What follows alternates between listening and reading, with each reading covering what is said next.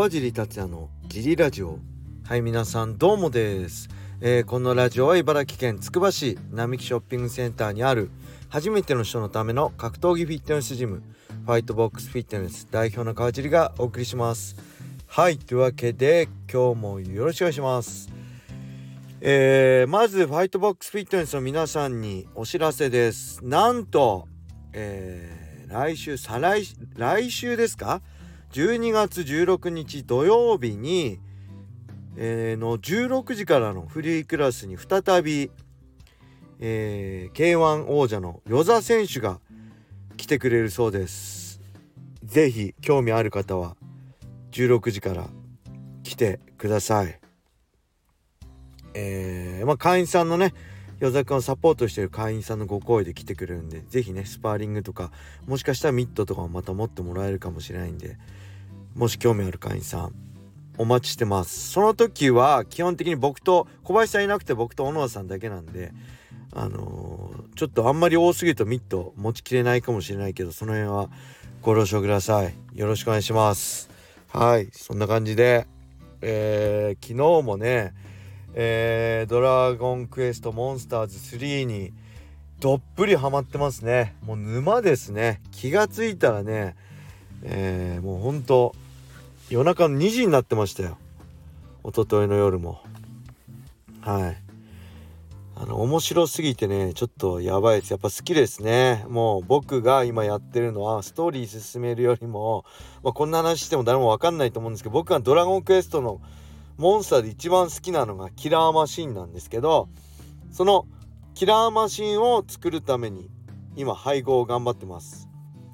えー、スライムナイトを配合してそしてスライムナイトからさまよう鎧を配合して今さまよう鎧なんでその後確かメタルハンターにしてメタルハンターから、えー、キラーマシンと。でその配合相手のを作ったりしたしつつあとはねスキルを高めたりしつつえー、どっぷりやってますね。時間がいくついくらあっても足りない感じです。はい。寝不足に気をつけたいと思います。そんな感じで、えー、レーターも行きましょう。川尻さん毎日楽しく拝聴しています。榊原さんからライジンウェイハースが発売される話がありました。もちろん私は購入してますがレアなカードとして現役選手ではないけれど過去にライジンに参戦した川尻さんが入っていたら最高だと思いました。川地さんオファーありましたか？はいライジンウェイハウスね昨日えおととい探してなかったんですけど僕は入ってません。出たかったです。いいな羨ましいな。僕も解説者としてねあのー、極秘シークレットで出してほしかったんですけどそんなオファー当たり前ですけどなかったですね。僕みたいな小物は出してもらえませんよ皆さん。ね僕も現役バリバリだったらあったんだろうけどまあその頃はそこまで格闘技人気いわゆる冬の時代って言われてた時代なんでね僕がバリバリやってた頃は。まあ冬の時代にあのファイターとして戦ってた自分が悪いのか自分がいたから冬の時代になったのかは分かりませんけど、えー、まあ僕ももし売ってるとこがあったら教えてください欲しいんで。ライジンウェアハス。皆さんも買ってください。えー、そしてもう一個いきましょうか、えー、これですね。いつも楽しく拝聴しています。川尻さんを知ったきっかけ。正直覚えていません。ただ他のファイターより体がごつくてギラつきが半端なかったのを覚えています。特にゴミ戦はギラつきすごかったです。はいありがとうございます。そうですね。まあ当時は今のように、えー、YouTube もなくて技術の習得とかも東京に比べても茨城は遅かったので、まあ、そういう、えー、技術的な新しい技術の習得の差をどう埋めるかって言ったらまあフィジカルしかないよね。技術を全部あのフィジカルで潰してやろうと思ってやってました。あの昔の修羅の門で言えばあのブラジルの MMA トーナメントでめっちゃマッチョのプロレスラーいたじゃないですか。グラシエ、まあ、グラシエーロでしたっけ？グラシエールでしたっけ？グレイシー的なやつに結局負けてしまうんですけどそれを見てあこれでいいなって思ってもうとにかくパワーで全部テクニック潰して勝とうと思ってましたね。はい。そして20代やっぱキラキラしてましたね。自分ではあんまそういうつもりなかったんですけど映像を見返してるとやっぱ若い頃はギラギラしてたんですね。今と変わんねえよと思うんですけどそんなことないみたいです。はい。こんな若い頃から応援ありがとうございます。そしてもう一ついきましょう。えー、っとこれはギフト付きレーターですね。ギフトありがとうございます。嬉しいです。川地さんお疲れ様です。早速ですが自慢させてください。私はメルビン・マヌフ選手と握手したことがあります。東京ドームのアリーナエリアをなぜか半裸で歩いていたマヌーフ選手に突撃して握手。めちゃくちゃ怖かったですが一生の思い出になりました。川尻さんには思い出に残る選手や会話やスパーってありますか？はいありがとうございます。いいですね。東京ドームなんだろう？プライド？この前のザマッチ？何ですかね。いいですね。やっぱ選手と握手できるってファンはテンション上がりますよね。うん。僕は前にも言ってましたけど埼玉スーパーアリーナのトイレの出入り口でヒョードルとすれ違ったんです。僕がヒョードあ僕がトイレに入ろうとしたらヒョードルがちょうどトイレから出てきたとこでわーっと思ってチャンスだと思って握手してくださいって握手プリーズって言ったらなんとねトイレから入って洗ったばっかのヒョードルがちょっと待って今手濡れてるからって言ってわざわざ手を拭いてから握手してくれましたね。なんて優しいんだと思ってね目がハートになりました。はい。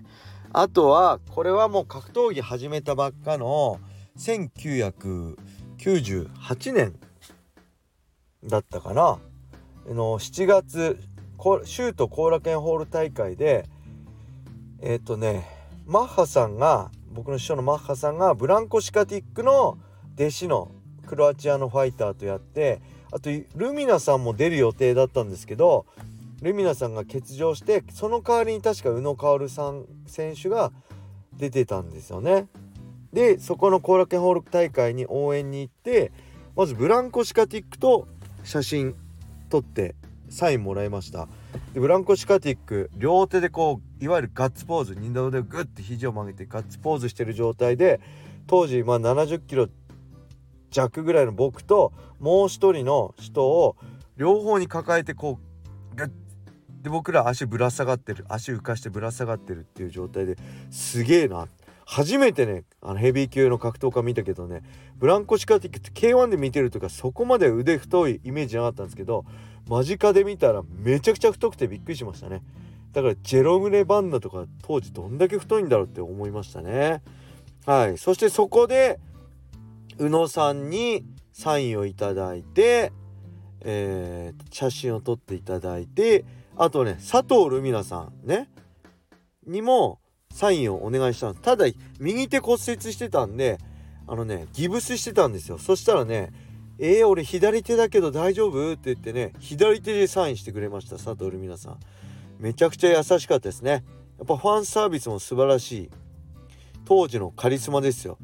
ただこれはファンとしてのルミナさんはめちゃくちゃ優しくてあのすごい好印象でした。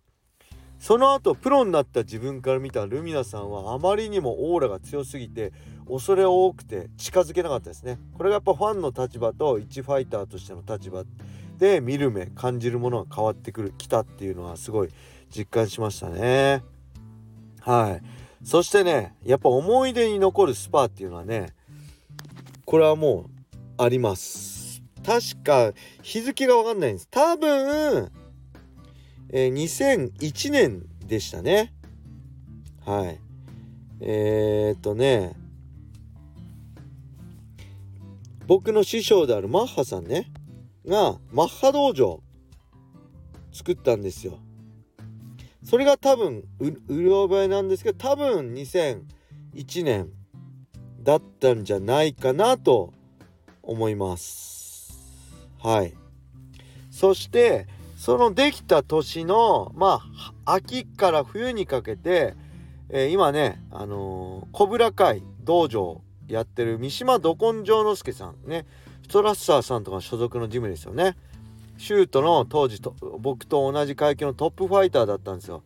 ゴミ選手ともやったりねタイトルマッチやってして三島ど根性之助さんが合宿来てたんですよマッハ道場に。で僕どのぐらいだろう？週2回ぐらいその時ねマッハ道場で稽古行かしてもらってトップファイターですか？同じ階級の。もう稽古つけてもらって。でそこで、えー、いつもね、ま、ガッチガチに三島さんとまあ三島さん僕どのぐらいかいやわかんない。僕はもうほんとぶもうガッチガチに特にグラップリング打撃は全力でやんないですけどグラップリングはめちゃくちゃ強いんでガッチガチにガチで挑戦してってたんですよそしたらねその練習終わった後あの梶君クラス A で待ってるよって言われたんですよ。でクラス A っていうのはシュートってデビューするとまずクラス B なんです。5分2ラウンド。でそこで実績上げるとクラス A5 分3ラウンド。そしてクラス A でもより実績上がるとランカーランキングに入れるんですよね。